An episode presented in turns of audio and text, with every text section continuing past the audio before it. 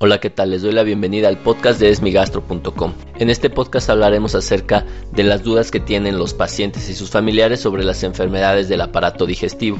Tendremos cuatro secciones. Las historias del consultorio, en donde hablaremos acerca de lo que ocurre en el día a día en los pacientes que veo en mi consulta.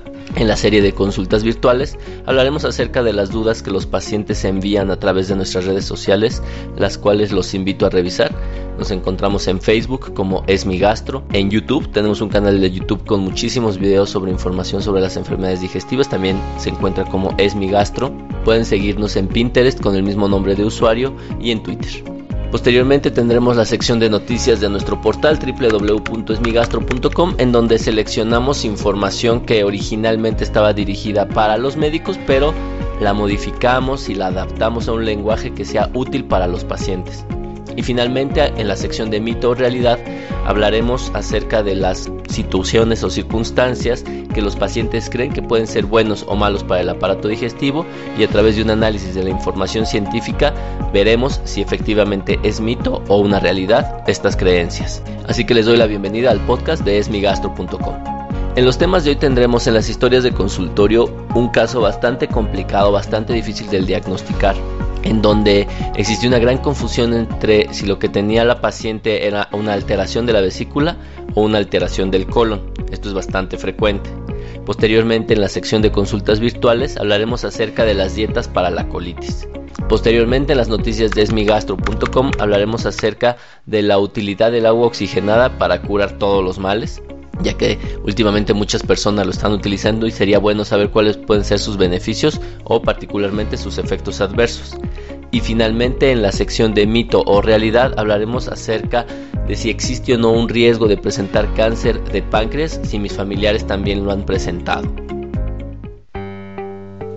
Bien, esta semana tuve la oportunidad de ver una paciente que ya habían visto algunos colegas y acudía por presentar un dolor en la parte derecha, superior derecha de su abdomen, que se acompañaba de distensión abdominal, pero que incluso la llevaba al vómito lo cual es muy raro y siempre le habían dicho que su problema era colitis, es decir, síndrome de intestino irritable, que era porque el colon le estaba inflamando mucho. Posteriormente, interrogándolo un poco más a detalle, también comentó que tenía alteraciones para la evacuación, es decir, un poco estreñida, y que algunas veces la evacuación calmaba la molestia. Sin embargo, también nuevamente interrogando en más detalle las características de la molestia de esta paciente, comentaba que este dolor que tenía en la parte superior derecha del abdomen se corría hacia atrás, hacia la espalda. Entonces, esta paciente presenta dos sintomatologías que si bien pueden parecer la misma, es decir, un dolor en el abdomen, tienen datos de dos cosas diferentes, ya que la colitis o el síndrome de intestino irritable, pues por lo general no es un dolor, no es un dolor que lleve al paciente a vomitar, además, por lo general es una molestia, una distensión, una inflamación abdominal con la cual el paciente no se siente cómodo, la ropa le ajusta demasiado, pero propiamente no se queja de un gran dolor. Por otro lado, presentaba datos de una enfermedad vesicular, es decir, tenía un dolor en la parte superior derecha del abdomen que se acompañaba de vómito que se iba hacia atrás de la espalda. Entonces, como podemos ver, hay ocasiones en que los síntomas a pesar de que sea uno solo, sea, sea dolor abdominal, puede acompañarse de otros factores y la forma en que el dolor se presenta, pues puede orientarnos a saber qué está pasando. Algunas veces en casos como este, la verdad es que la mayoría de los casos son mucho más sencillos, es decir, solo presentan características de una u otra enfermedad, pues son más fáciles de diagnosticar. Pero estos casos que son un poco más complicados, la verdad es que sí requieren una evaluación, un interrogatorio muy detallado con tiempo para poder saber qué es lo que está pasando y nos cuente toda su historia el paciente. Y en muchas ocasiones, como en el caso de esta paciente, va a requerir algo que llamamos prueba terapéutica, es darle tratamiento para una enfermedad, es decir, el tratamiento más sencillo de estas dos enfermedades es el síndrome de intestino irritable y esperar a que mejore de manera significativa. En caso de no ocurrir así, pues entonces habría que investigar con más detalle la vesícula biliar. ¿Por qué hacer esto? Esto no se hace siempre, además no se recomienda en todos los casos, pero en ella en especial porque tenía un ultrasonido donde no se observaban piedritas en su vesícula. Entonces, es un hecho que tiene un cuadro clínico bastante clásico, que está un poco confundido con un cuadro clínico de síndrome de intestino irritable pero el hecho de que ella tenga un ultrasonido normal tampoco le exime de tener piedras en la vesícula ya que existen dos factores en esto. El primero es que depende mucho del operador, de quien realice el ultrasonido. Hay ocasiones que alguien tiene más experiencia o más acuciosidad para poder revisar bien la vesícula. Y la segunda situación es que el ultrasonido no es infalible, es decir, es muy útil cuando las piedras son mayores a 5 milímetros. Usualmente esas piedritas las ve bastante bien, pero piedras menores a 5 milímetros no las puede observar adecuadamente. Entonces puede ser que esta paciente sí presente problemas de piedras en la vesícula, pero pues estén disfrazados, estén confundidos y obviamente en este momento lo único que nos queda es darle tratamiento para la otra entidad, es decir, el síndrome de intestino irritable y ver cómo se comporta su otra enfermedad, es decir, sus problemas en la vesícula biliar. En caso de persistir, seguramente se pueden realizar otros estudios mucho más detallados para poder observar si la vesícula presenta piedras en su interior o no. Así que bueno, próximamente les contaré cómo fue con esta paciente que hasta el momento la tengo únicamente bajo vigilancia y ver cómo nos va a todos. Bien, en la sección de consultas virtuales, esto es las preguntas que muchos pacientes o incluso algunos no son mis pacientes, simplemente nos siguen en Twitter o nos siguen en nuestra página de Facebook o revisan nuestro portal de noticias www.esmigastro.com o incluso en los videos que publicamos en nuestro canal de YouTube. Todo esto lo pueden encontrar junto en un solo lugar en la página www.esmigastro.com. Ahí está todo: los podcasts, los videos, las noticias, etcétera. Y si no se quieren perder nada o les da flojera entrar al, portal, pueden entrar a la tienda de Google, Google Play, y poner Es mi gastro. Tenemos una app gratuita que la pueden descargar y entonces ahí les va a llegar toda la información que preparamos para ustedes sin que pierdan un solo detalle. Dentro de esta situación, una persona, un seguidor que no necesariamente es mi paciente, me dijo que si le podía dar una dieta para la colitis. Esta probablemente sea la pregunta que con mayor frecuencia hace la gente en, las redes sociales. Y esto es porque pues la colitis, en realidad el término correcto es síndrome de intestino irritable o colon irritable. En la realidad es que síndrome de intestino irritable, la famosa colitis, pues tiene muchos componentes, es una enfermedad multifactorial en donde influyen sí la alimentación, nuestra hidratación, nuestra flora intestinal, algunos aspectos genéticos, nuestro género, es decir, hombre o mujer, la edad, la presencia de otras enfermedades, etcétera. Es decir, hay un montón de factores que influyen y evidentemente la dieta ha sido como un tema muy recurrente. Ahora bien, yo la respuesta que doy tanto a los pacientes que me hacen esta consulta por vía virtual o directamente en nuestra consulta médica es primero que los médicos no buenos para, dar dietas. Hay un mito ahí que yo creo que se ha creado, no sé si en otros países ocurra, pero en México ocurre mucho en donde se cree que el gastroenterólogo es bueno para dar dietas. La verdad es que somos igual de malos o pésimos como el resto de los médicos para dar dietas porque pues no tenemos una formación en este tema, ¿no? Segunda cosa que yo veo mucho es que les dan una lista, un checklist de cosas que no deben de comer. Entonces, cuando el paciente tiene tres enfermedades, le dan un checklist para la diabetes, un checklist para la hipertensión, un checklist para la colitis o síndrome de intestino irritable. Y cuando juntamos todas esas listas, el paciente no puede comer prácticamente nada. el segundo motivo por el cual yo no les doy una dieta a los pacientes es porque no todos los pacientes con síndrome de intestino irritable dependen de la dieta. Es decir, hay pacientes que con algún alimento sí se sienten mal, pero con otros no. Y pueden ser muy individuales estas intolerancias o estos alimentos que les hacen daño o que les caen mal, ya que conocemos los clásicos, ¿no? La lechuga, los frijoles, la col, no sé, existen ahí varios alimentos que clásicamente sabemos que nos dan gas, etcétera.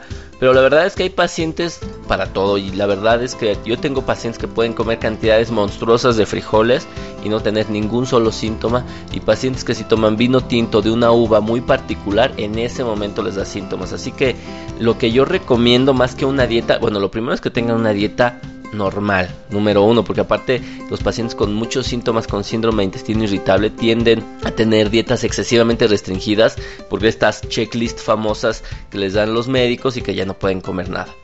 Lo segundo entonces, después de comer adecuadamente, es que ellos lleven un diario en el cual puedan determinar cuándo consumen un alimento y si ese alimento les causa daño, pero siempre que lo consumen, no a veces sí o a veces no, es decir, si hoy como frijoles y me siento bien y mañana los como y me siento mal y pasado mañana bien y después mal, pues evidentemente no es eso, ya que cuando un alimento nos cae mal para nuestros síntomas de intestino irritable, siempre nos va a caer mal. Y la otra situación es que cuando lo retiren pues se sienten un poquito mejor, evidentemente, ¿no? Porque si no, pues qué sentido tendría no, no consumir. Y finalmente lo que yo les recomiendo es que vayan con un nutriólogo, no por nada existe una carrera específica que tarda varios años en prepararse de manera adecuada, pues para saber qué es lo que pasa, ¿no? Además de que, como la gran mayoría de nuestros pacientes en México, probablemente tengamos algún problemilla y de peso, entonces se puede hacer un manejo multidisciplinario. Por lo que yo les recomiendo que si necesitan una dieta para su famosa colitis, mejor traten de seguir estos consejos, identificar los alimentos que ya a ustedes en particular les caen mal, tratar de limitarlos y si persiste acudir con un buen nutriólogo. Bien, en la sección de noticias de esmigastro.com, la cual los invito a revisar, simplemente tienen que entrar a nuestra página www.esmigastro.com y hay una etiqueta en donde viene noticias, información en video, información en audio, palabra misteriosa y si necesitas una consulta. Pues bueno, ahí en la sección de noticias le hacen clic y van a encontrar información que originalmente está diseñada para médicos, es decir, buscamos artículos en las revistas médicas, vemos que sean de utilidad para los pacientes, los adaptamos a un lenguaje lo más posible que sea útil para los pacientes y que les deje alguna enseñanza y que de esta manera vayan aprendiendo pues lo último que hay sobre sus distintas enfermedades gastrointestinales. Así que si tienen alguna duda igual los invito a que en la página www.esmigastro.com en la parte derecha hay una parte que dice envía tus dudas y ahí pueden llenar un formulario y nos pueden enviar sus preguntas. En esta ocasión todo surge porque en una plática se habló acerca de cómo el agua oxigenada podría ayudar a mejorar la salud de la gente. Entonces, bueno, lo primero que hice fue, cuando yo desconozco algo sobre un tema, pues existen muchas fuentes de información que los médicos utilizamos pues para saber qué es lo que está pasando. No puedes saber todo, pero obviamente sí puedes buscarlo y tratar de dar una respuesta correcta. Entonces lo primero que hice fue buscar toda la información científica disponible con el uso de agua oxigenada. Y lo primero que se ve es que en realidad solo se ha utilizado en un estudio muy muy muy mal hecho que la verdad yo ni siquiera les quiero recomendar sobre una enfermedad infecciosa en donde aparentemente mejoraba un poco los síntomas pero la verdad es que cuando en medicina solo se encuentra un artículo, un, una información sobre el tema es porque seguramente o no es verdad o falta muchísima, muchísima, muchísima evidencia, ya que usualmente si uno por ejemplo pone diabetes puede encontrar millones y millones y millones literalmente de artículos que hablan sobre información de este tema. Entonces de entrada el beneficio parece ser que definitivamente no existe y en todas las potenciales enfermedades que van desde el cáncer, la diabetes, la impotencia, todo esto que aparentemente cura el agua oxigenada, en eso no hay absolutamente nada, nada, nada de información. Lo segundo, y entonces fue donde ya me, llamó la atención, es que si hay muchísima información, hay unos 25 o 30 artículos científicos publicados sobre sus efectos adversos.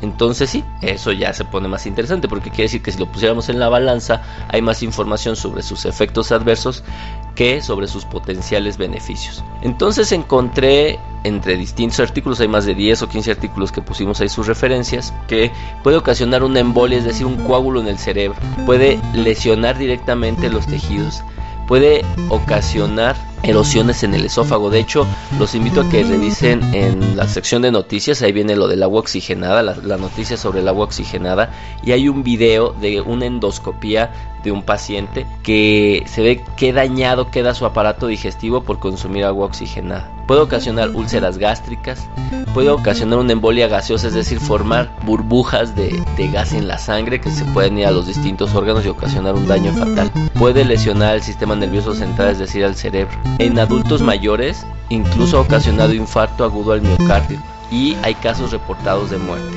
Entonces, como ven, pues no es precisamente algo inocuo, depende de la concentración, pero digo, yo no entiendo por qué tomar algo que no ha demostrado hasta el momento tener un beneficio y que sí ha demostrado claramente que puede tener efectos adversos graves. Así que si ustedes hacen esto, yo les recomiendo que dejen de hacerlo, no se ve tan seguro. Número 2, si ustedes lo están recomendando, no lo hagan. La verdad es que están afectando a alguien en lugar de ayudarlo. Y tercero, si ustedes ven que alguien lo está recomendando, no se peleen con él. Lo más sencillo es que lo manden a nuestro portal, que revise nuestra noticia y entonces probablemente él o ella tomen la mejor decisión. Bien, finalmente en la sección de mito o realidad hablaremos acerca de algo que muchos pacientes mencionan y que realmente no están seguros de si es realidad o no. Y esto es, si un familiar ha tenido cáncer de páncreas, yo tengo más riesgo de presentar cáncer de páncreas? Esta es una pregunta bien interesante. Cada tumor tiene cierta asociación genética, es decir, Existen muchos factores para que un tumor, un cáncer se desarrolle. Por ejemplo, en el cáncer de páncreas, lo más frecuente es el tabaquismo y la obesidad junto con la edad. Probablemente sean estos tres factores los que más influyen en el desarrollo de cáncer de páncreas. Pero el cáncer de páncreas también tiene componentes genéticos muy claros, es decir, hay algunos genes que alteran su función a través de alguna mutación y esto puede favorecer el desarrollo de tumores. Evidentemente, cuando existen algunas alteraciones genéticas, pues estas se pueden heredar hacia los familiares y obviamente predisponer al cáncer.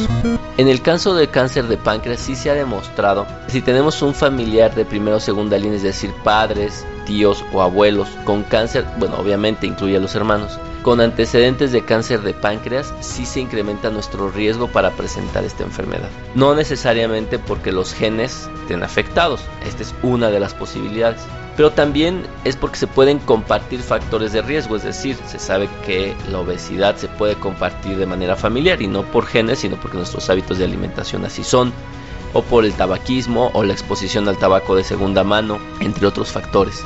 Ahora, el problema que tenemos con cáncer de páncreas es que no existe una prueba de detección fácil, eficiente de bajo costo y que no sea invasiva. Todas ellas tienen muchos asegúnes, muchos defectos que se deben de considerar y además se deben de realizar de manera frecuente. Entonces no existe realmente un tamizaje temprano y adecuado para los pacientes que tienen cáncer de páncreas o para detectarlo tempranamente. Ya que incluso yo he tenido pacientes que por algún otro motivo se les hizo un estudio pancreático y en periodos de tiempo muy muy cortos desarrollan un tumor, entonces no hay manera de poder detectarlo tan tempranamente, al menos no en este momento. Entonces, si es mito o realidad que el tener un familiar con cáncer de páncreas me incrementa el riesgo de presentarlo, es una realidad. Y esta realidad hay que considerarla no para que ocasione pánico, pero sí para considerar qué factores de riesgo estoy teniendo yo y poder evitarlos. Es decir, si ya la cuestión familiar o genética la tengo un poco en mi contra, pues entonces hay que ver si estoy fumando hay que quitar el tabaquismo. Este es un factor de riesgo altísimo para desarrollar cáncer de páncreas. Si presento obesidad o aumento de peso corporal, pues también hay que controlarlo, porque también es uno de los factores de riesgo más importantes para desarrollar esta alteración. Y finalmente, se recomienda una revisión periódica, es decir, una atención médica constante, tratar de identificar cualquier síntoma nuevo que presentemos, cualquier dato que nos parezca normal y acudir a una revisión. Creo que es la manera más segura y adecuada de poder prevenir un cáncer de páncreas. Muy bien, con esto llegamos a una emisión más del podcast de esmigastro.com. Les agradezco que lo hayan escuchado, les agradezco que hagan comentarios, que lo compartan, que hablen de él y si les interesan los temas de las enfermedades gastrointestinales orientados hacia pacientes, hacia familiares, no hacia los médicos, sino a quien realmente padece esta enfermedad, los invito a que revisen nuestra página www.esmigastro.com y ahí encuentran toda la información que necesitan. Pueden buscar sobre temas en particular y si no encuentran algo, avísenme. Mándenme un formulario en las redes sociales, participen y con todo gusto les daré respuesta a las dudas que tienen sobre las enfermedades del aparato digestivo. Igualmente, si ustedes están escuchando este podcast y tienen un iPod, un iPhone, un iPad, pueden entrar a la parte de podcast. Hay un icono ahí que justamente no todos ocupan, pero que es bastante útil. Lo seleccionan. Posteriormente en la parte de búsqueda ponen es mi gastro, se suscriben y listo. Con esto cada semana ustedes van a recibir de manera automática cada una de las emisiones que hacemos y así estarán perfectamente informados sobre todas las enfermedades del aparato digestivo. Pues con esto me despido y nos vemos hasta la próxima semana.